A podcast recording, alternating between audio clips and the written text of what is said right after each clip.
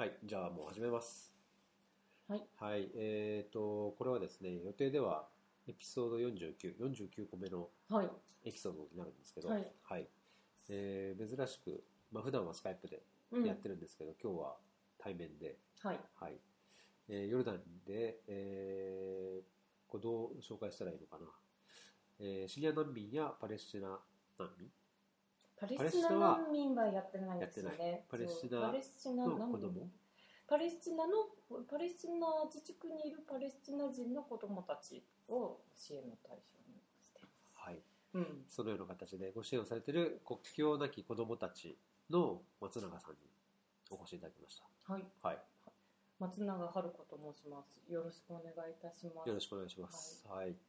今日は、まあ、今、その、国境なき子どもたちとして、えー支援をされている、まあ、特にその子どもを中心にですね、うん。えーまあ、シリア難民とそのパレスチナ自治区うん。のお子どもたちうん。にどのような状況あその状況がまずどういう状況なのかっていうのと、えーまあ、どのような支援をされているかで、はい僕個人の本当あの強い関心としてははい。難民を取り巻く状況、うん。であの、うん。まあ、パレスチナの場合はな必ずしも難民ではないけども、うんうん。その自治区における生活とか、うん。まあ、歴史の中であるいはその政治的ないろんな思惑の中で、うん。えー生活が作用されている人たち、まあ、いつまでたってもなんかそういうディスプレイストピープルといううん。か、うん。多いじゃないですか、はい。まあ特に今すごい歴史的にも非常に増えてるっていう状況で、まあ、その難民とは何なのかその支援はどういうものが必要なのか、うん。で例えば日本人にしてみればうん。なんでいやシリア大変だねっていうのは分かるけど、うん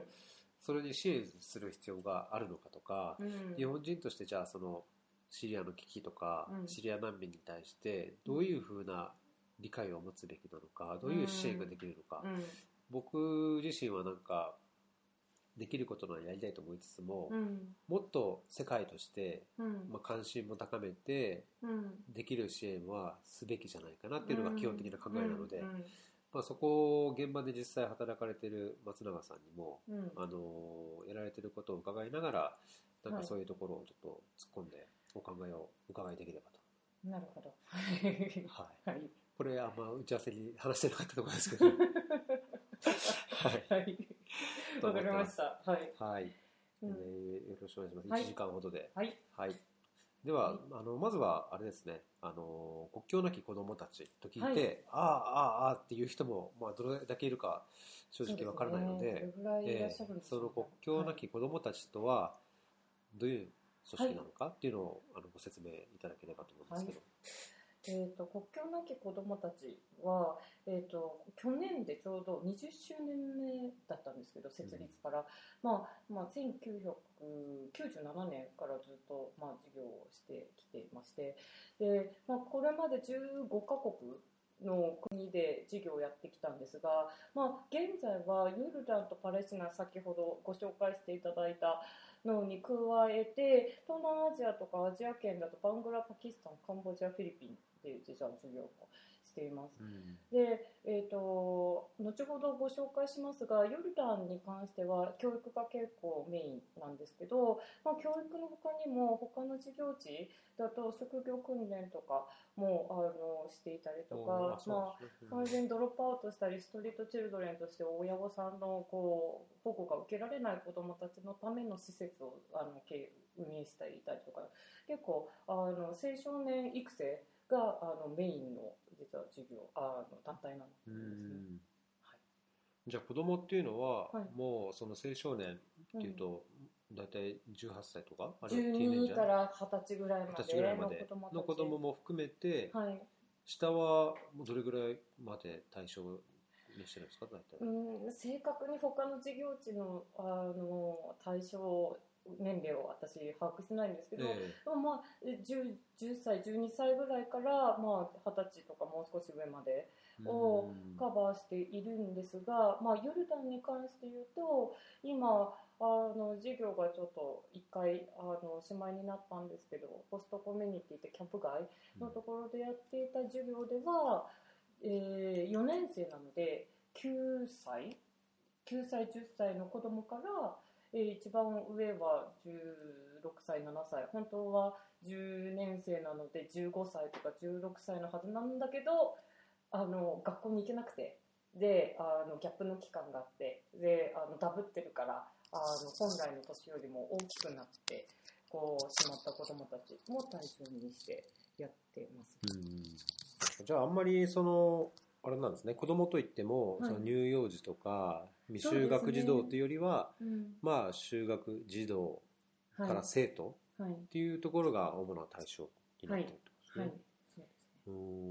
じゃあ授業地はその、まあ、他の国もいろいろあるうんものの、まあ、特に今今回ヨルダンで、はい。まあ、ヨルダ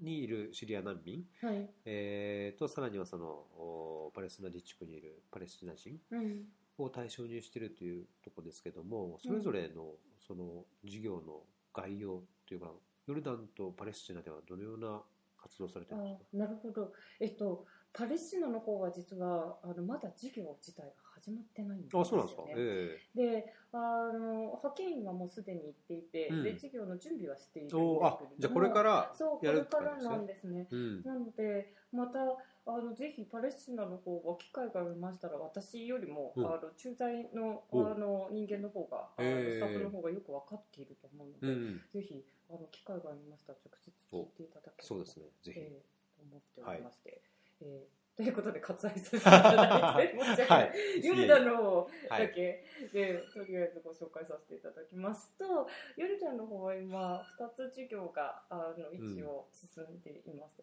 で1つの方はあの2013年からずっとやってるんですけどこうシリア難民支援として、えーとまあ、皆さんももしかしたら名前を聞いたことがあるかもしれないんですけどザータリキャンプってシリア難民を受け入れているキャンプの中で、まあ、最大級のサイズのうん。キャンプがヨルダンにありまして、でそこのキャンプのあの中にある、えー学校で、えーとまあ、どちらかというと上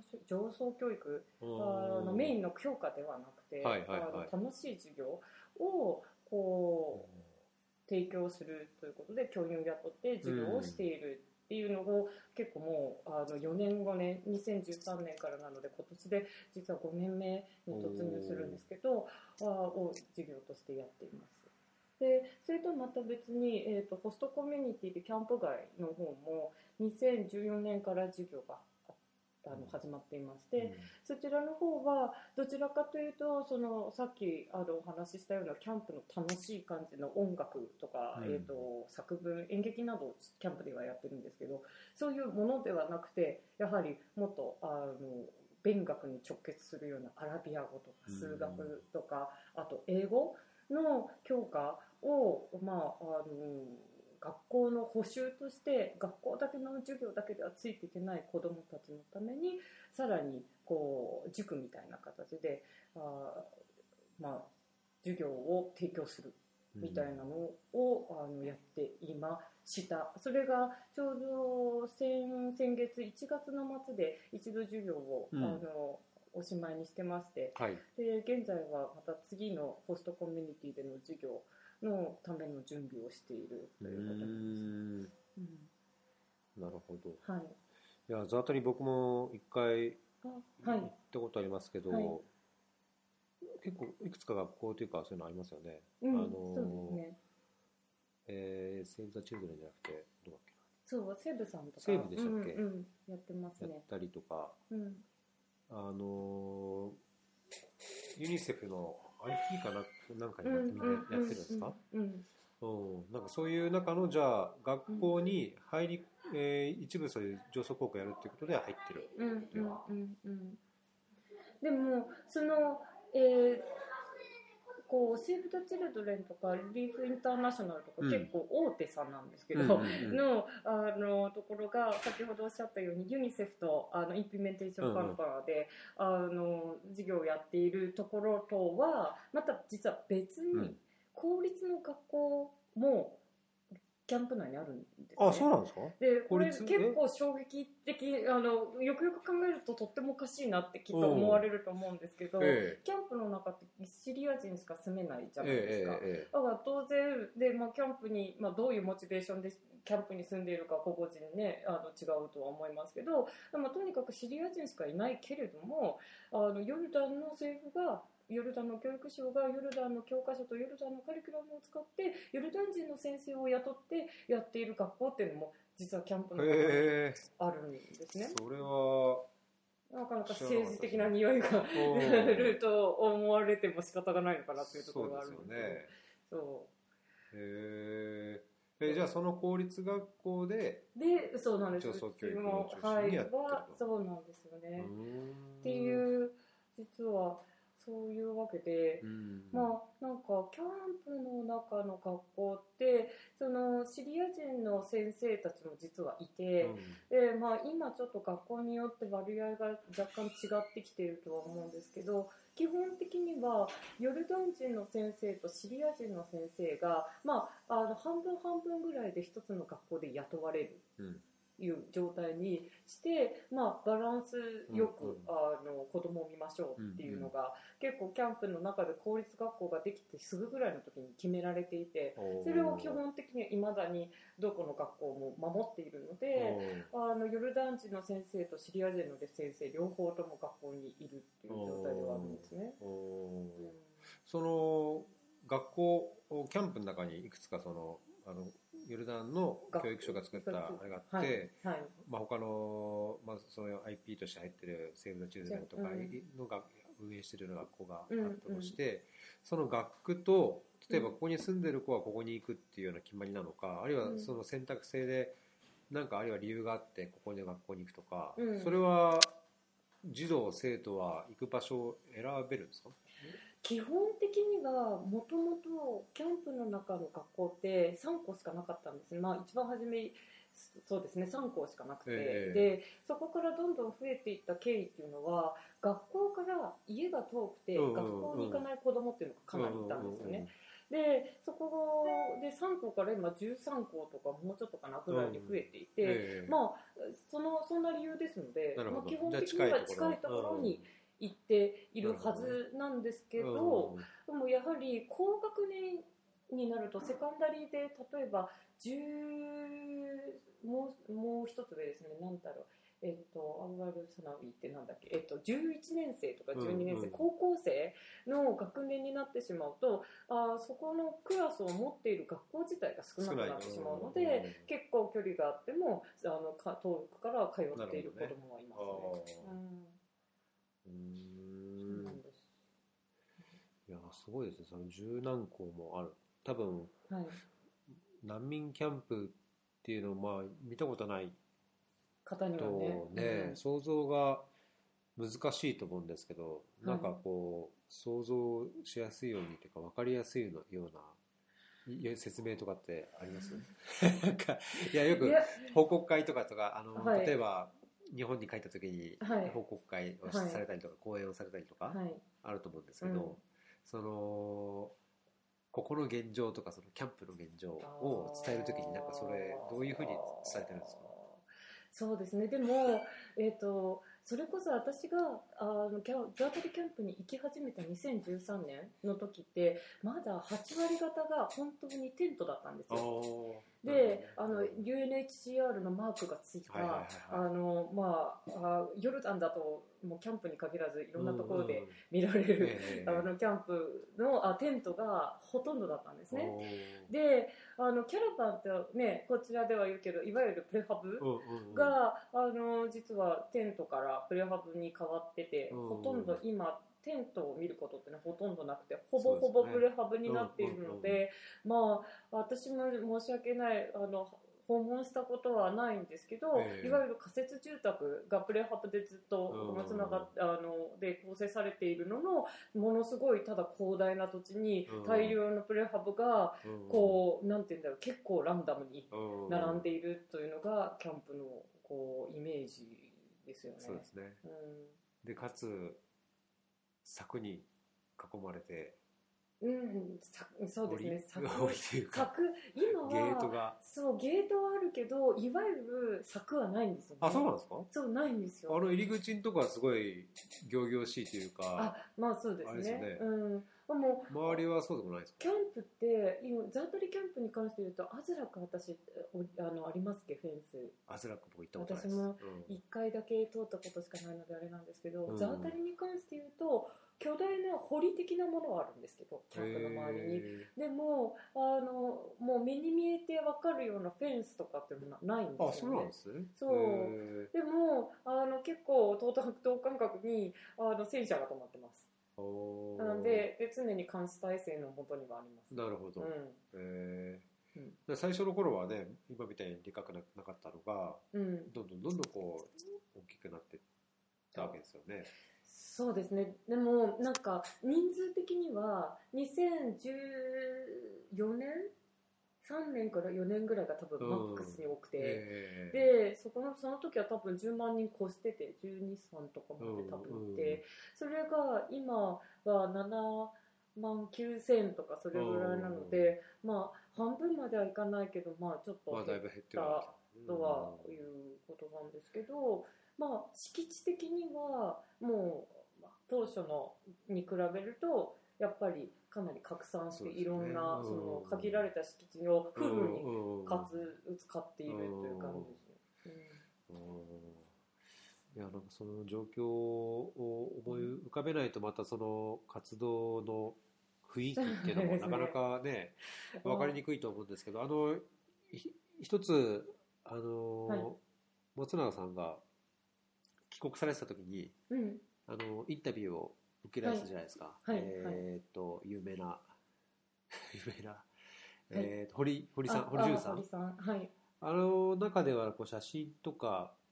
が確かちらちらと映像も出てましたよね。はい。うんですね。YouTube とあの KNK さんのその国境なき子どもたちのホームページにもそうですリンね。クがあるので、これをちょっと、あの配信の時にはリンクを貼りたいと思いますけど、はい、ありがとうまあ、ございます。ちょっとこの映像も見ていただいて、そうですこういうイね。メージを、うん。ね、もうその映像も結構もう古いんですよね。うん、なのでまた現在はちょっと違う感じになってきてるこれ、うんあちょっとあのあんまり本題とは違いますけど。はいこの堀さんのインタビューははい。東京ですよねうちの事務所なんあ事務所なんですかこれうんなんかちょっとキャンプのキャキャンプというかそのなんだろう。キャンプのテントのあ一部屋っぽいようなセットにされてる印象があったんです後ろがですよね。うんカそう。いや違います違います。単純に。うちはあのの東京の本部はあの民家なんですよね。あのアパートメントトとかではなくて、ええ。ああのまいわゆるマンションっていうのか事務所の建物っていうよりは本当に日本家屋でこれええ2階なんですけど、えあの押しいわゆる押し入れの襖の代わりにカーテンを使っててそれが多分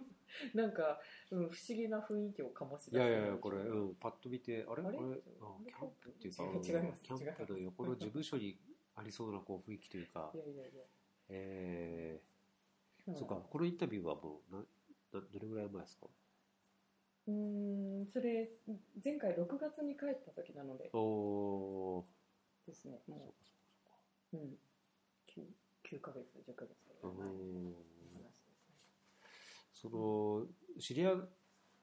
難民、まあ、今でもそのシリアはすごいまた戦闘が激しくなって、はい。で一時期あれですよねその IS の一一時一時期こう IS がだいぶあの制覇されて、うん。政権がこう盛り返してきて、っうん。ていう時にあの僕レバノンでよく行くんですけど、うん。レバノンとそのシリア難民が大量にはい。帰り出したんですね。はあ。で政府もあのレレバノン政府も一部の自治体からではこう帰れと。うんうん。出てけみたいな、はいはい。あの対応があったんですけど、はい。あのシリア難民の一部があの10万人タイだったかな、ほう。あの帰る帰ってるという報道が一時一時期あってはい。あったんですけどもう今また戦闘が激しくなって、うんまだ状況はまだまだ先が見えないと思うんですけどここのザータリのはいキャンプにいるシリアの難民の方々は、はい。やっぱりシリアの南部の方うん。が基本的にうん多いっていう感じです基本的には多いですね、うん、ダラーってあのたら町がシリア、えー、とヨルダンの今キャンプがある町がマフラックって名前なんですけど、うんうん。そこから一番近いシリアの大きな都市がダラーなんですけど、そこから来てる人たちは確かに多いですね、うん。うん。でその皆さんの状況っていうのはその簡単に言うのが難しそうですけどうん。キャンプのど方キャンプの、うん、皆さんそのシリア難民としてキャンプに入ってきた方々はうん。まあその来た当初の状況と、うん。そればそれこそもう今7年経って六うん六年そう七年経ってねあのまた変わってきたところもあるでしょうし、うん。もしかしたらその頃生まれてもうそのキャンプの世界しか知らないっていうちっちゃい子供ももちろんいるでしょうし、どのようなどんな感じですか？シリア難民うん、どの生うなん活環境と。やっぱり一言では私も何ともはや、ね、お話ししづらいとは思うんですけど、もう今でも今でも結構子どもたちの授業をやってて例えば子どもに自分の夢をあのなんて言うんだろうみんなの前で発表しましょうって言ったら、まあ、あのシリアに戻ることって、まあ、純粋にあの即答する子どもたちっていうのが、まあ、いる反面、まあ、大人たちはこれはいよいよ難しいぞっていうのか、まあ、いつ帰れるのかっていうのにけ希望をあの現実的な希望を持っていた人たちが、うん。ちょっとずつあのなんか見失いつつあったのが多分2年1年2年前ぐらいになんかすごい色が濃いなって思っていたんですけど例えばダラもう今多分以前に比べると少し情勢が安定してきていて、でちらほら帰るっていう人たちを聞いてるんですね。うんで私もどういうあの経どういうルートを使って帰るのかは全く謎なんですけど、ええ。でも例えば子供が前仕事で入っていた学校で前期の4ヶ月で10子供が例えば15人の子供がシリアに帰った、でも15人の子供がシリアに帰ったってことは一家のと全部計算したら100人とか150人の人が帰った計算になるんですよね。ええだからああねそれが各地域でその学校だけではなくて、であるってことは私申し訳ない。多分ウェブサイトとか見たら普通にあのがシリアに帰ってる人数とか出てくると思うんですけど、うんうんうん。申し訳ない今わからないんですけどまあそれなりに出てきていて、うん。でまあやっぱり状況が安定すれば帰りたいと。うん。みんな今は思いつつあるのかなといううん。話もありますね。うんただなんか変な話例えば家とか持ってたとするじゃないですか、シリアに。ええ。でなんか今このタイミングで帰らないと自分家が他の人に取られちゃったりするんですって。あーなるまあそう。だから親戚とかがまだ残ってる人とかはうん。親戚にちゃんと取ってもらったりとか、うん。なんかそれができないんだったらとにかく自分の土地であることをこうアピールするためにはこう人がまだみんな帰ってない時にちゃんと帰ってやらないとうん。なんか失っちゃうって思っている人たちにも私は何回か話を聞きました。もう今帰らないとえなくなっちゃうからみたいな。っていうのもえ話には聞けますけど、まあ、もちろんそれがどれぐらいの人数なのか全然わかんないですけどね。うん、まあ、ごく少数なのかもしれないし。うん。今今の話の中で、うん。あの15人いると100人うん家族がっていうのは、うん。まあシシリアってよくあの家族のサイズが大きい、うん子供がおうん多いうんっていうふうに言われますけど大体じゃあ1世帯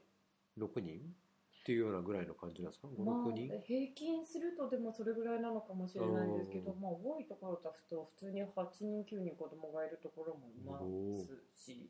でじいちゃんばあちゃんもいると、ね、お10人12人とか13なるほど人ね。とかっていう家族もいますよね。そっかそっかじゃあその家族が住んでた家がなくならないように、うんお父さんだけが帰るとかっていうよりはあっていうパターンもありますね。そういうパターンもあるんですか？うん、パターンもありますね。もうなんかね、例えば帰って安全だってって帰ってうんうんでで息子さんが亡くなったっていう先生とかも前のところではいうん。て、でほらだからなんか他人事ながら私はなんで安全だって言えるのか、うんなんで帰るんだとうん。危ないんだから、こういくら辛くてももう少し情勢が安定するまでうん。待ってなよってよく言ってたんですけど、うんやっぱりそういうなんだろう家族を持ってしまった人たちも少なからず、私はたまたま知り合いっていうのか雇っていた先生がそうだったからなんですけど、でもまあありますよね普通にね。まあ、だけどそれほど、まあ、その家がなくなるからだけじゃなくなんかいろんなまあもちろんね。ね、いろんな何かがあって今帰りたい今帰れる今帰らなきゃっていう何かがある。動かすんですかね。うんでもやっぱりキャンプの中の方が、うん。あの両方見ている私としては学校の状況だけ見ても、うん。キャンプの教育事情ってそこまで悪くないんですね。う。んでなぜかって言ったらこうなんだろう外的なっていうのか国際機関の目うん。が光っているから、うんだから、まあ、レベルもそうだし扱いもそうだし、まあ、あの監視機関があるというやっぱりある程度のレベルは保たれるじゃないですか。で、まあ、どれだけ暮らしが暮らし辛くても一応キャンプの中にあるいいればディストリビューションとかも漏れなく大体受け取れるし、はい。でうそれに比べてやっぱりホストコミュニティっていうのはあぶれる人たちがとてもたくさんいて、うんうん。でもう本当にギリギリでどこにも支援がもらえないような人たちっていうのもまああの影に隠れてっていうのがスポット当たらないけどいるわけじゃないですか。うんでまあ学校に行きたいけど学校の交通費が捻出できなくってでまあ結果的に行かなくてずっと家にいるみたいな子供とかも、まあいるはずなんですよね。うんで考えると、あまあ、私がなんかまあよくこれは本当に失礼な話だけどよく言ってますけど私は私がシリア人でで家族がいたら多分私はこうきつくてもキャンプを選ぶだろううん。と、うん、その方がまああなんだかんだ言って子どもの教育のレベルもそれなりに安定しているし、行けばちゃんと。でしまああのなんだろうこう夢は抱きづらいけれども、うん。その代わりに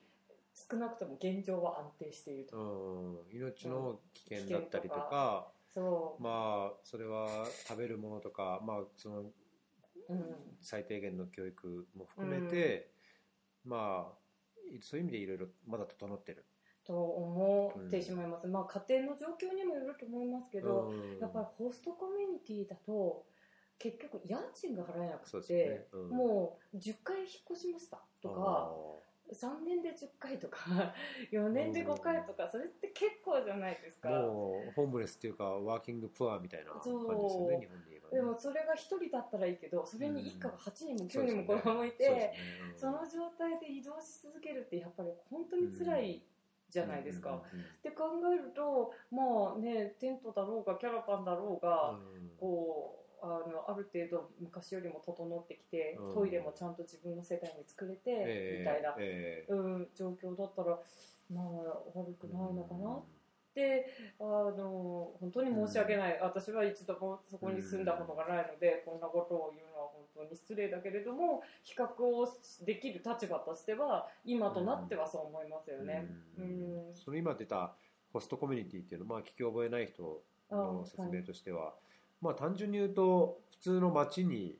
住んでる人たち難民として入ってきて住む、うん。はい、で、まあ、そのホストコミュニティっていうのはそれをそういう難民を受け入れてる、まあ、町というか、うん。ホストコミュニティっていうふうに言ってて、あのまあ、キャンプの場合はその難民のためにそういう仮設住宅から、うん。水道から、うん。あるいは、えーとまあ、電気の供給とか、うん。学校とか、まあ、そういうものを供給する、まあ、本当キャンプですね、集集合住宅っていうのはそのための集合生活の場所としてのキャンプ、うんうんそうでなくて街に入るのが、まあ、ホストコミュニティって入る言い方をよくちゃんとしますけども、まあ、ヨルダンの場合だとだけど数的にはまだキャンプの方が多いんですか？いやいやいや。全然ホストコミュニティの方が多い。うん。それはじゃあその国境沿いの街だけじゃなくてアンマンとかも含めて含めてですね。全体の中でやっぱホストコミュニティの方が人数は多い。多いですね。8割2割ぐらいですね。おお8割ですね、うん。ですね。うん。それでもそれはキャンプに収容できないぐらいの人数だからなのかあるいはやっぱりその何らかのつてがあるとかうん。いや仕事ができるからとか、うん。まあ、あるいは親戚が最初に行ってるからとか、うん。まあ、な何らかの理由で、そういうホストコミュニティに流れていく人がやっぱり非常に多い、そうですね、ね。ただ現状はそういう支援のお支援から漏れてしまう。うん。子供がちゃんとそういう支援のネットワークにうん。引っかからないとか、うん。まあ、仕事もなく結局家にいざるを得ないうんような世帯があったりとかっていうような状況もあるので、であればキャンプの方がまだまだ恵まれてるところはあうん、少なくとも安定はしているのかなでただもうホストコミュニティに住んでいる人も多くて、まあ、移動してきた時期にもよるんですけど、うん。みんなもうあの必ずキャンプを経由しなきゃダメだった時期っていうのがあって。うん、何かしらのこう強いコネがない限りもう自動的にキャンプに送られてた時期があって、でまあキャンプに1回行ったことがある人たちっていうのはやっぱり4年前とかのキャンプ4年前とか5年前のキャンプを経験してるんですよねそうすると確かに下水の処理とかもちゃんとできてなくて、トイレも共同ででなんか水場もほとんどなくて、でなんか水の供給も全然安定してなくてっていう状況でこうなんだろうおこうキャンプっていうのはそういうところだと思っている人たちにとってはやっぱりここはとても子供にとっていいわけがないと。うん。で皆さんこう一回経由はしたけど出てってした人たちっていうのがうん結構いるんですね。でなんかホストコミュニティの授業の時にその家庭訪問とかよくしていてで親御さんから話を聞いたらやっぱりキャンプの環境が悪かったからうん普通の生活を求めてホストコミュニティに出たとうんシリアに住んでいる時と変わらないような例えばアパートメントに住んでで学校に子供を通わせてっていうのをイメージして外に出られた方っていうのがやっぱり多かったんですよね。ただまあ先ほどもお話ししましたが結局そういう少々問題あのキャンプが持っていた、うんまあ、インフラ関係関連のこう問題がある程度こう解決された、うん。今となってはっていう話ですよね。まあ昔だったらまあキャンプにいても ちょっとまあ環境としてはひどかった時もまあそうですただろう。けね。うん、印象は良くなかったと思います、うん。彼らがあの入った時の印象は、ね、うん。そんな中でその教育そういう環境になった場合に、うんなんですかね。イメージっていうか単純に思いつくのはやっぱり衣食住っていうのはやっぱりすごい大切だと思いますし、うんその生きていくっていうためにはやっぱ就業機会があってお金が手に入るというのがやっぱり、あの家族それこそたくさんの子供がいて、うん。あるいはおじいちゃん、うん。おばあちゃんも一緒でっていうような世帯の環境からしたらやっぱり大切かなと思うんですけど、ただ支援する側っていうかまあ提供できる支援としては、まあ、何でもかんでもっていうわけにもならないし、うん。えー、と例えば就業したいという意欲があっても、うん。そのいや難民だから就業できないっていう、うん。なんか法律なりルールがあるとか、うん。あのいやヨルダン人の雇用が優先なのねとかっていうような縛りも現実あると思うんですけど、はい。そういう中で、えーまあ、特にその国境なき子どもたちとしては、うん。教育に焦点を絞ってはい。支援をされてますよね。うん。そのそのシリア難民っていう環境というか境遇というか、うん。何らかの支援を、えー必要としている状況において、うん。教育に支援をするその必要性というかあーその子どもの教育支援のニーズっていうのは、うん。どのようなものがあってどういうこうミッションを持って KNK は活動されてるんですか？ななるほど。そうですね。ヨルダンのこのシリア難民の支援に関して言うとあのもともと先ほど話ありましたそのキャンプの方が先だったんですね。でまああのもともと実はシリア難民支援の前にうちイラク難民支援をやっていてヨルダンでヨルダンで。うん。でまあその時の、まあ、経験、まあ、も元に、ええー、とイラク難民支援の時も、まあ、イラク難民に特化した支援もさることながら、まあ、あのヨルダン人も含めたユースのあの世代に、まああのまあ、次世代を担うような、えー、こう難民とこう難民じゃない人の区別がなくこうコミュニティをこう形成できるような人材育成をしようっていうのを実はやっていたりしてたんですね。で、まあ、その事業とまた並行してイラク難民支援のこう延長の事業の中で実は上層教育の授業をやっていてでそれである程度、まあ、効果があの見られたということがあってシリア難民の数が増えてきた2013年の時にじゃああのシリア難民向けにも、えー、そのような授業似たような上層教育の授業を提供するというのをあのぜひやってみようということであの開始をしたっていうのがまあなんて言うんでしょうね。スキームというのか箱のこう作り方としてはそうなんですけど、うんうん、まあ、実際に子どもたちの様子っていうのもその2013年私はその時は違う団体にいて、えー、であの KNK の事業を訪問してあのデリゲーションと一緒に見たりしてたんですけど、えー、でもその時にもあの感じたんですけどいや子供の落ち着きが全然びっくりするほどなかったんですね。で、まあ、お客さんが来てる間はすごいこうみんなきちんとしようとするんですけど、うん、本番強いので、うん、だけど、まあ、あからさまにおかしいなっていうことがいてでちょっと話を聞いてみたらやっぱりもうトラウマだらけでもうちょっとやっぱこう授業できちんと座っているのも難しいです。みたいなこの子供たちとかなんかあの大きな音にすごいあの怖がってしまって、えー、全然それが一回聞いてしまうと授業に集中できないとか、まあ、本当に子どもたちそれぞれの抱えているそういう、まあ、あの心的なこうなんて言うんでしょうこう影響っていうのはすごくさまざまなんですけど、うん、残った状態だったっていうこともあって、まあ、さっきのそのイラク難民事業でやっていたような中身のをの中でも特に上層教育で、こうメンタルのこうなんて言うんでしょうねサポートができるような授業を公立の学校の中でやれたら、子どもが学校からドロップアウトする率が低くなるよねっていうところだったんですよね。なるほど。まあちなみに状況は今変わってきてるので、ええ、またあの違う方向性で今は授業をやってるんですああそうなんですね。それはだいぶその上層教育の結果あるいはまあ環境が良くなってると変わってきたとか、うん。うん、あのまあ、もちろんその来た直後とある程度時間を過ごしたので、はい、もちろんその本人のこう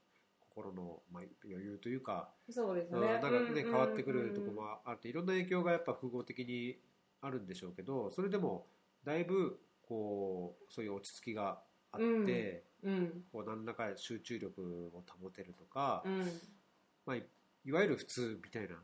形になりできてるってことですか、まあ、ありあるのかなと思いますけどね、まあ、学校の様子今日もキャンプ行ってたんですけど、まあ、学校の様子を見ると、まあ、日本の学校に比べたら全然違うのでなかなか衝撃ですけど、うんはい、でもあの他の公立のそのキャンプ外の公立の学校とかと、まあ、特に変わりがない感じでに近いような状況にはなりつつあるんですよね。それはあれですか、もうその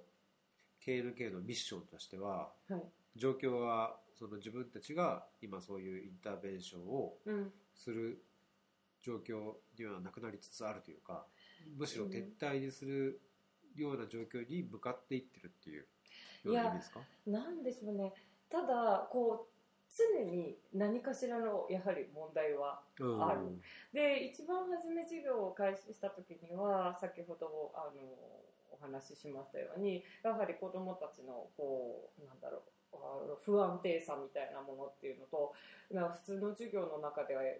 とても教育省のバジェットで教員で上層教育を雇うこうお金とかもないところだったので、まあ、うちがそうやって入ってで子どもたちのこう精神的な安定とか、まあ、自分から表現を何かしてでもこう溜め込んでいたものを出していくみたいな、えー授業をやっていてで、まあ、子どもたちが落ち着いてくる頃には今度はやはりこうキャンプの中に生まれ育った子どもたちが5歳6歳になってきてで例えば小学校1年生でキャンプの学校に初めて入った子はもう5年生とか6年生なんですよね。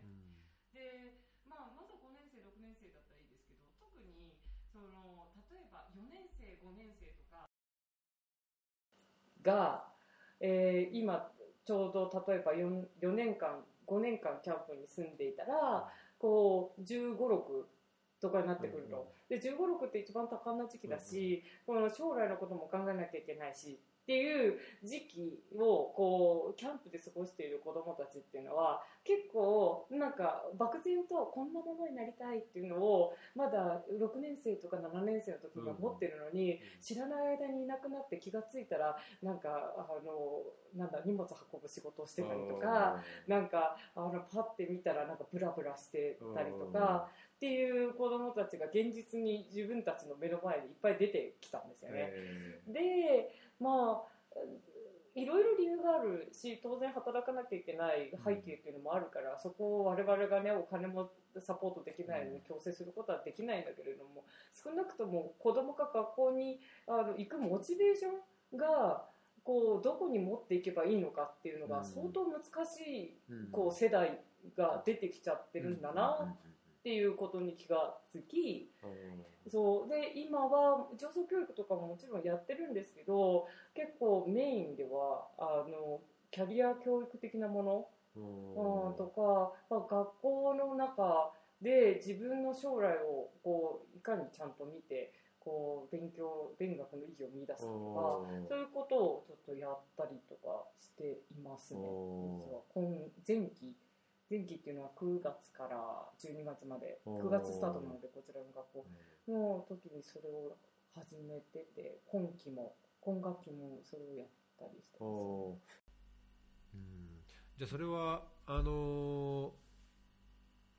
もう少し、えーノンフォーマルエデュケーション的なうん。そのユースっていうか、えーまあ、その職業訓練的なところも含めて、うんえーその学校教育としての上層教育じゃなくて、うん。まあ僕のちょっと限られたその教育のイメージとしてあの vocational、まあ、職業訓練兼こう non-formal うユース向け non-formal education みたいな。うん。なんかそんなようなことやってる。イメージだ。要要はその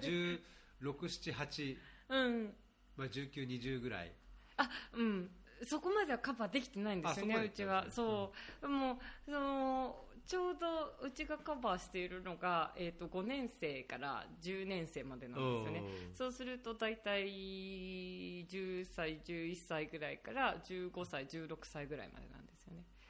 うん、じゃあまだそこで学校にいる間にいにる間にじゃあそういうポッと消えてもうどっかでそういう仕事をしちゃわないように、そうですね。その準備をもう少ししっかりうん。でも多分子供たちの様子を見ていても、まあ、と当然学校に行きたいって子たち学校に行かなきゃいけないけあ学校に行きたいけれども働かなきゃいけない子供たちっていうのも当然いるんですけど、やっぱりそれとあの同時に学校に何でしょうね。学校にはこう来るけれども意義が見出せない。でまああどうせ周りの大人も結構働いてるんだから。まああなんかうん。そういうもんかと。で大学に行ける人なんてほんのちょびっとだし、えーでどうせスキルだってここで見つけられるのって言ったらたかが知れてるだろ？みたいな風に斜めに見る子供とかも当然いるわけですよ、まあすごい気持ちわからないでもないじゃないですか。うん。特にその多感な時期に。うん。それはあれですか？そのお兄ちゃんもあるいはお姉ちゃんも、うん。そういうなんだろうそういう生活だしというか、うん。そうなってるしっていうのがこう積み重なってっていうか、そうですね。周りの環境もその、うん。いや隣の家もそうだし、うん。周りこれみんなそうだからみたいなのがやっぱりそういう、発想に、うんそどうせこんな問題みたいなう、うん、のにつながってるってっていうこ子供たちも、まあ、もちろん全員ではないですけどやっぱりいてじゃあその子たちはせっかくあ例えば8年生とかまで学校に来てたのに、うん。やめてしまうのかとじゃあこうそこで一回もう少し自分のこうビジョンをあの将来こうなりたいみたいなのをはっきり持たせる機会があったら、やっぱりその学業と仕事を両立してでも学校に残りたいっていうこう勉強今やってることの意味ってなんだろうっていうことをきちんと振り返ることっていうのはできるんじゃないかなという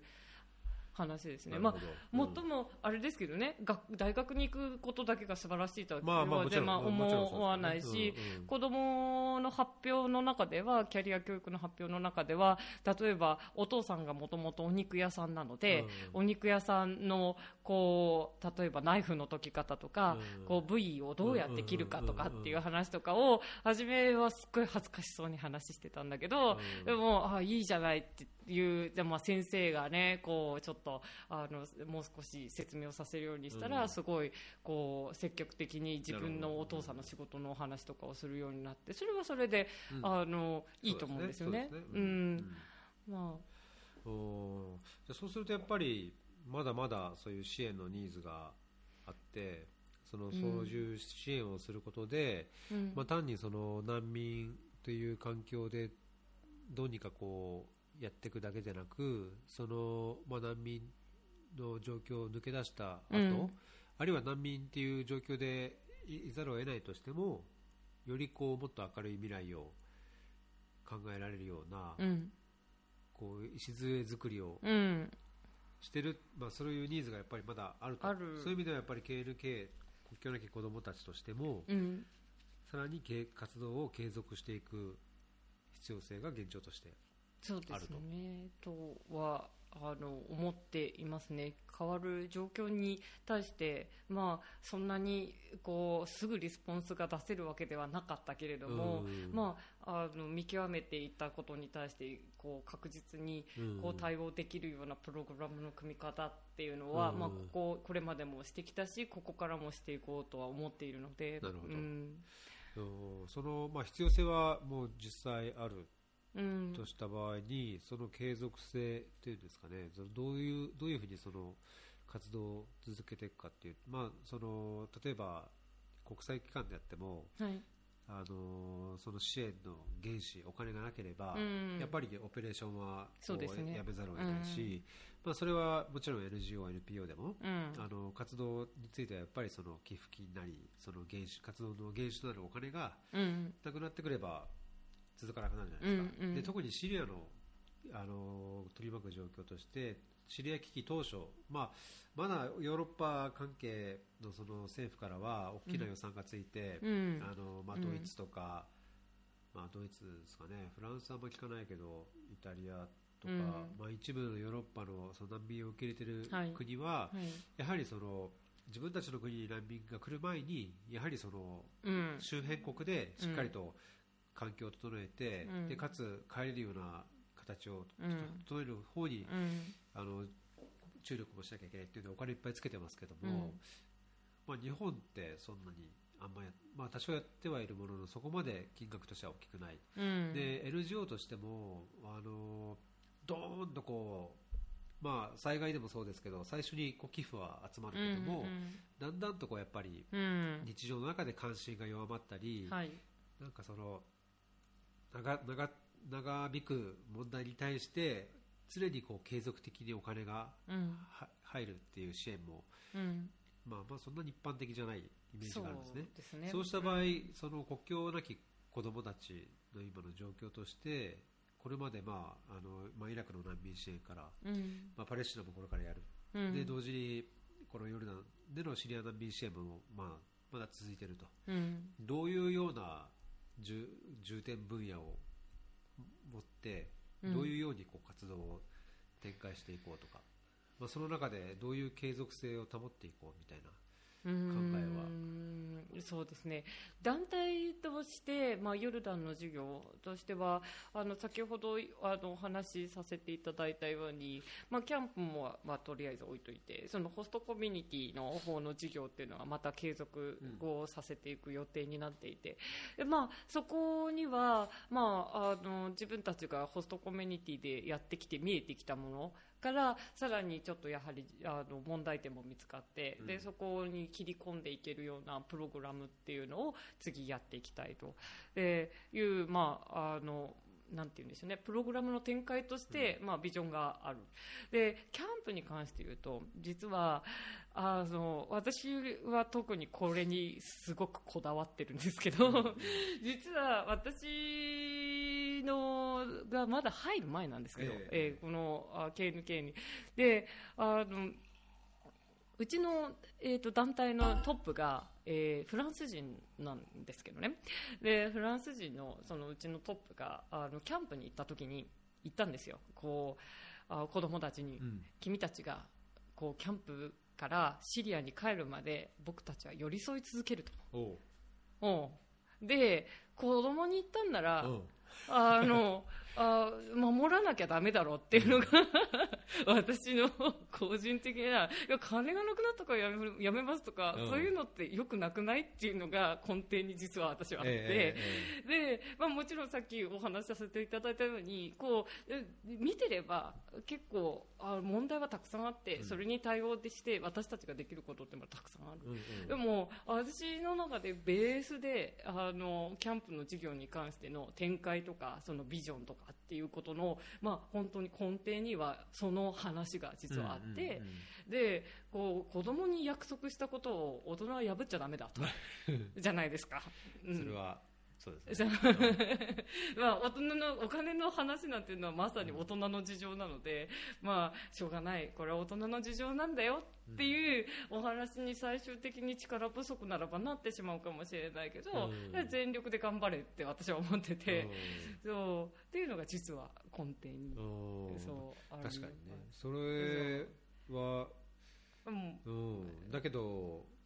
続けてまあどうなんですかね、そのシリアの状況も本当、先が見えないってもあるし、うん、例えばその今度、ブリュッセルでもそのシリア危機に関連する周辺国への支援、まあ、半分ファンドレイジングに近いような状況がこうだから、こういう支援のニーズがあって、そのニーズを満たすためにはこんだけの金額が必要だってい。う会議が今度、ブリュッセルでありますけど、やっぱりまだお金も必要だけど、あんまりそれはちゃんと十分来てないっていうのも事実だと思うんですね。うん、あのこれが仮にその日本の人にそういう支援をしてもらう、まあ、もう直接的に言えば仮にその国境なき子どもたちのこの活動を支援してもらうためには、やっぱりその理解その現状を理解してもらうとか、あるいはそのまあ、日本人としてというか一個人としてその支援する必要性があるんだよっていう意識をやっぱり持ってもらうっていうのはなんかどうしても必要かなと思うんですけど、そういうメッセージをあそういうふうに思ってもらうような思ってもらうために、どういうメッセージを伝えるというかどういうふうにそうやって思ってもらうような働きかけを今後その松永さんとしてあるいは KNK として、まあ、NPO のそのファンドレイジングには多分いろんなやり方があると思いますし、うんはい、その資金のあの原資となる活動のお金のこう集め方いろいろあると思うんですけど、助成金があれば、もちろん会員とか一時的な寄付もあれば、そのこのヨルダンの活動をどういうふうに継続させていって現状のこう変化につなげていきたいっていうなんかイメージみたいなファンドレイジングのイメージですか、え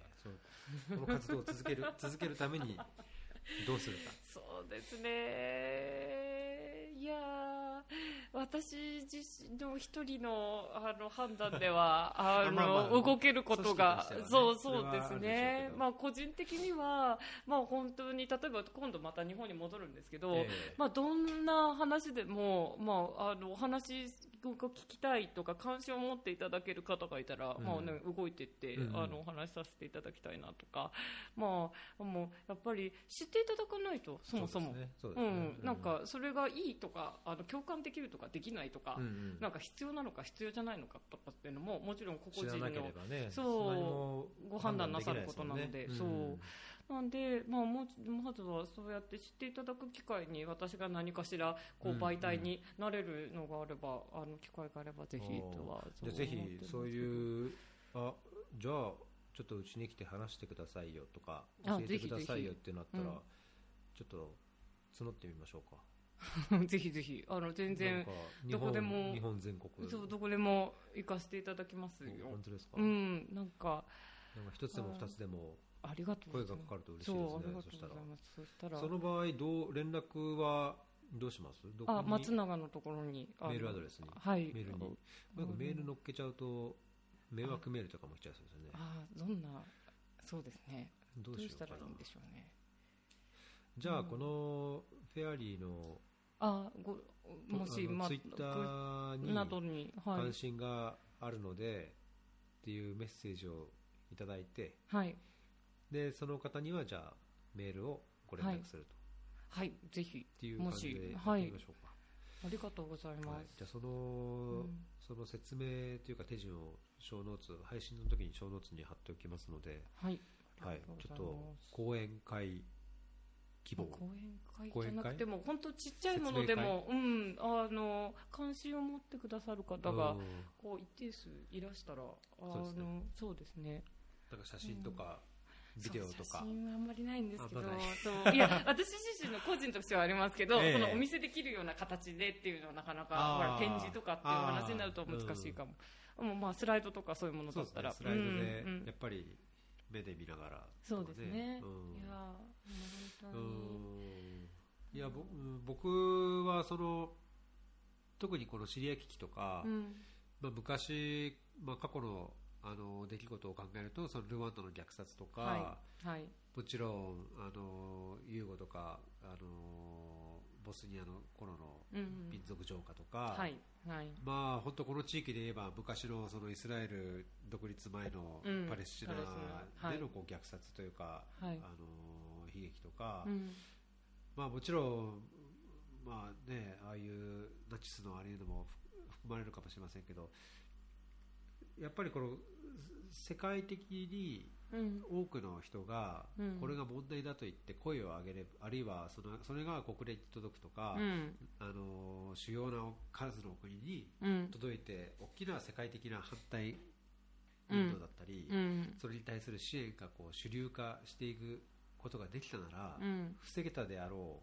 ういいろんな問題があったと思うんですよ。うんあのまあ、そのパレスチナの時だってその国連がちゃうそういう分割統治のはい。決議案をするときに、うん。いやイギリスがこう中途半端だなとかっていうのをうんもう少しうまくまとめて、うん。えー戦争に行かないとか、うん。そのまあ、シオニストがこう虐殺に動かないとか、そういうのをやっぱ世界的にこうもっと意識して、うん。あの仮に離れてる離れて生活してる、まあ、日本とシリアでこんだけ離れて現状も分からないとしてうも、ん。なんか声を上げたり意識をこう意見を打ち出すことでうん。変わることって多いんじゃないかなっていうなんか希望は個人的に持ってて。で特にこのシリアの 状況については、うん。まあ、シリアの戦争についてもちろんその意識を持つのもそうですけども、そのこういうシリアの危機の影響でうん。たくさん出た難民うん。に対するうん。その支援とか、うん。まあ、あー改善のためのこうなんですかね支援ですかね、うん。そういうのにもう少しまだまだ意識を持つべきじゃないかなっうん。ていうのは思ってるんですね。そうですね。ただそれをどう伝えるか、うん。それがいや日本で生活してても本当このシリアにうんシリア危機の影響で難民になっている人たちにうん。支援することがどんだけ必要なのか、うん。ためになるのか、うん。あのまあ、ある意味その富裕な国っていうんですかね、うん。えー日本のような先進国とか経済的なうん。大国にとってはそれが一つの責任っていうか義務でもうん。あるっていうのをどういう話をすれば伝わるのかどういうふうにすればなんかこう現場で見てああなんかしなきゃとか、うん。自分にできること何なんだろうっていうようなこう感じる場面あるじゃないですか、現場に。うん。なんかこう目の当たりにすると。うん。それを現場にいない日本にいる人たちにどう伝えたらいいのかっていうのをなんかずっとそうですね。考えてるんですけど、はい。それができればなんか少しでも支援は集まるだろうし共感も広がるのかなと思って。そうですね。いやまあ本当にそうおっしゃる通りですよね。なかなかやっぱりその国際社会の中でこう義務だとかって非常にまあ言うなれば政治的な話じゃないですか。特にまあ今の日本の支援の形がまさにそうですけど。だからそこを多分おなんて言うんだろうこう理路整然と説明をしたところで、うんまあ、共感をしていただけることっていうのは非常にすくこう、うん、難しいのかなって私は思っていて、まあ、私もずっとなんか、まあ、その同じようなことをずっと考えながら、まあ、あのまた同じとこ他のところでもお話をさせていただいてるんですけど、まあ、個人的には私単純に子供を見てるの好きなんですね。うんうんで、まあ、あの、あ先ほどお子さんと遊ばせていただきました。すいません。いやいやもう、なんか子供の様子を基本的には見てるのが好きだから、うん。まあ、私教員だったんですけど、そういう点では教員としての資質はないなと思ってて、ん子供を見てるのが好きだから、そう、教えるよりは見てる方が好きだったんですけど、もう、なんか、こう、子供の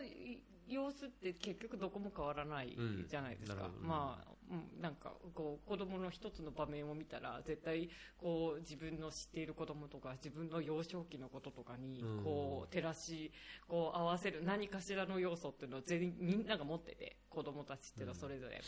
で、なんか、私は、それを、なんて言うんだろうな、言葉でうまく伝えることとかっていうのはできないからうん、多分私は今のところ成功してないんだと思うんですけど、個人的にはいつも学校に行って子供の様子を見ながら、なんか、いや、本当に日本のこと変わんないなとか、うん。こう、いや、なんかそういうこう気持ちってあるよねとか、これはふてくされるよねとか、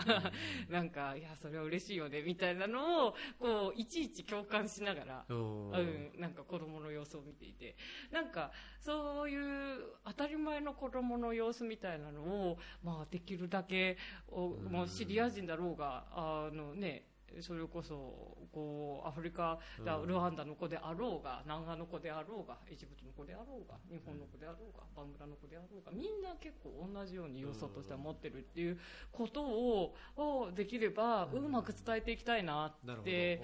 おーは個人的には思ってるんですけど、うん。多分うまくいってないでしょうね。難しいなと思いながらも。もどそうですね。そこそういうのをやっぱりうまく伝えるっていう、まあ、うまく伝えてその共感を生み出すっていうのがう、うん。とってもあのまあ、現場を見てる人間としては、うん、まあ、ある意味こう役割でもあるし、まあうん。あの唯一できるそうです大きな仕ね事だと思うん伝えですけどるっていうことはそうでしょうね、例えばあのユニセフとかってやっぱり募金とか集めるのうまいじゃないですか、まあ、そういう広報とか宣伝もうまいと思うんですけど、うんうん。子供って言った時にやっぱりそのユニセフに対する募金のしやすさとか、うん。まあ、心理的な距離感とうん。か、あるいはまあそういう国連の機関だからっていう安心感なのか、ステータスがまあね、うんステータスもやっぱあると思うんですよね。はい。で例えばじゃあ KNK としてじゃあ何が違うのかってあんま あんま違わないはずなのにそうですね。何かすごいところに突っ込んできます。ねいやあのーもっとそういうところが同じようにそう、うんね伝わでもいいのかなと思うんですよね。うん。なかなかあれですよね。でも不透明ではないですけどやっぱりせんこう発信していくあのなんて言うんだろうな。まあ、単純に頻度であったりとかっていうことはまだまだ少ないんだろうなと私は思ってて、まあ、それ完全に私がブログとかニュース活動ニュースとか書かないからなんですけどそうなんかそういうことも含めてねやっぱりは、うん、発信力というのかこう伝えていくのを別に私がどこかに行かなくても本来、うん。ね、アクセスできる媒体はたくさんあるのでぜひこのポッドキャスト、あはい。そう活用してみませんか？あありがとうございます。ぜひそうですね。ちょっと。そう私本当に発信力のない人間なんであのぜひ あの僕もただ発信するだけなのでただコンテンツはないので、はい、僕自身はそうやって実際キャンプに行ったりとか、うん、そういう子供の様子を目の当たりにしてるわけではないし、うん、そういう中でこう感じるそういう中でこそ感じる何かっていうのを自分では持ってないので、うん、そこをぜひあの音取って発信するだけはやってるので僕は。あぜひ、うん、そこでこう、はい、ぜひ見たもの感じたものを、え。えー、まあ、それを伝えるのも一つだし、うん、なんか僕としてはやっぱりそういう中で生まれた共感をその、うん、国境のなき子どもたちの活動に共感してくれる方々の支援が現場に届くような、うん、こうなんだろうなつなぎ役というか、はい、なんかそういうのになれたらこう話をするだけでなくて、うん、その先がこうより良い結果につながるっていう期待が、うん、期待っていうんですかね。こう使命っていうのかな、うん、なんかそういうのがあるとやりがいも余計出てくるし、うん、チャレンジングであるからこそこうそうです、ね、やってみる価値もあるかなっていうぜひ。あって、はい。ええ、ぜひ、そうです、ね、今日はなんか半分本当すすみませんだらだら流れるままにでしたけど、はい、今後音声だけっていうとやっぱり限界もあると思うんですけど、うん、ただこれ配信するときにいろんなリンクを、話のテーマで触れたリンクを貼ったりとか、はい、まあ、仮にその KNK さんあの国境なき子どもたちの写真や映像でなくても、うん、関連する映像や写真とかのリンクをつけて、いやこういう状況でこういう支援が必要で、仮にこういう支援をすることでこういう効果が出て、うん、えー、子どもたちがこんだけ嬉しいと思えるとか、うん、あるいはそういう支援の結果何年かしたら子供がこうなれたとか、うん、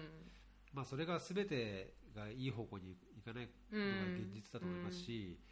うん、あのー、なかなかこううまくいかないこともあるとは思うんですけど、それも含めて、それも含めてがやっぱりその現状というか現実なので、そういうのをうまく伝えて共感とか、まあ、そういう最初知らないことにはそういう判断もできないっていうおっしゃってたところをまず知っていただく、うんうん、知っていただいた結果できればまあ支援にもつなげてもらう、うん、で、まあ、直接的に支援をしなくても、うん、まあ、そういう話を聞いたことで、まあ、何かしらその日常生活の中で、違うところでもう少しそういう聞いて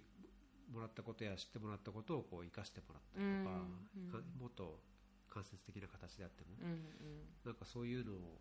ぜひ松永さんのこう、うん、コーナーというか。えじゃあ今日のキャンプとかいういい回とかでもいいんですか？ももちろんもちろん。本当ですか？なんかこう今日のキャンプ面白いですよ。あ今日のキャンプ？今日のキャンプこんなことありましたみたいな。な いろんないろんなことが。いいですね、うん、いいですよ。今日の一日みたいなのもいいそれも僕としてはあのやっぱり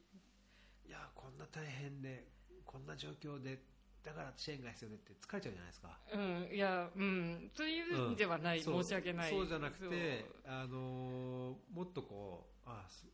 本当に日常、うん、さっきおっしゃったように、いやどこの子供も結局同じだ、うん、その見てると、うん、そういう子供たちにやっぱりすごい共通する、まあ、良さがある、だけどそうはいえこのシリア難民がいるキャンプの中は、うん、そうとはいえこういう現実があるとか、うんうん、なんかそういうこう日常的な立ち位置で、うんうん、あの日常を伝えつつその中での問題じゃあその中でじゃあどういう支援が必要かうん。いやそれあなたにもこんなことができますうん。っていうなんかこうつながりを、そうですね、えーちょいちょいやってつけま,、はい。つけません？はいぜひ。そうですね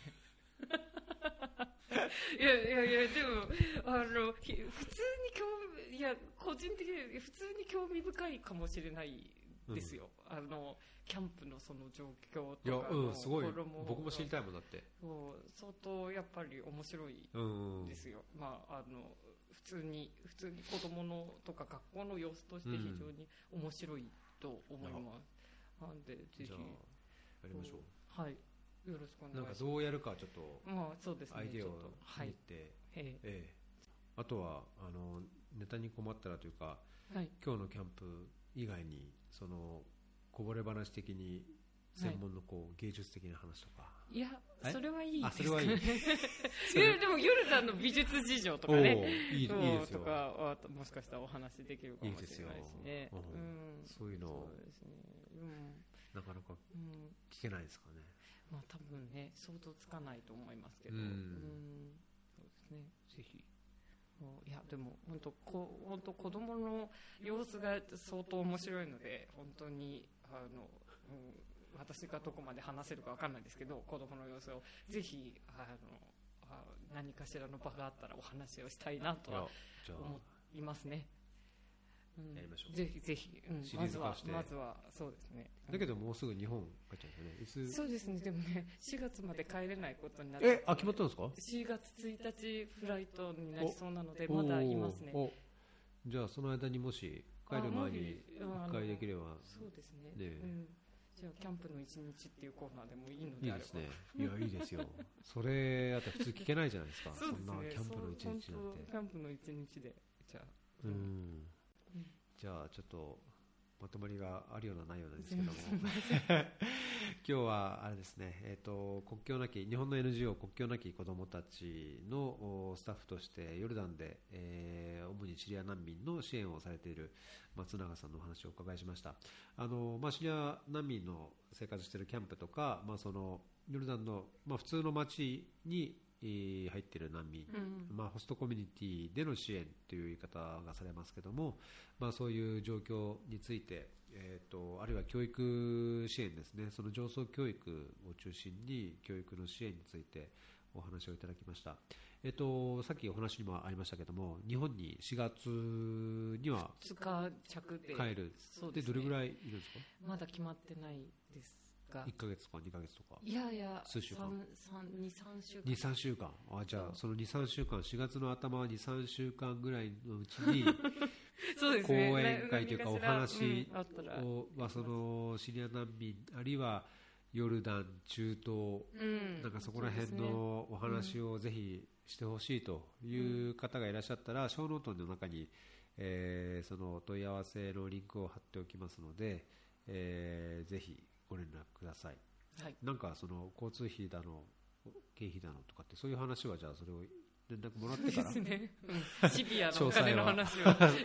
詳細は連絡をいただいたら、そうですねあのご相談をとはいはい、っていうことです。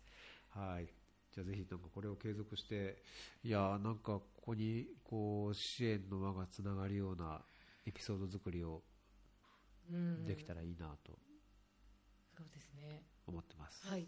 はい。ぜひ。はいうん私も。はい。はい。ということで今日は、えーエピソード47ですね。えーあれ？47って9ってました49って言ってましたね。はい。49松永さんにお越しいただきました。はいありがとうございました。はい。ありがとうございました。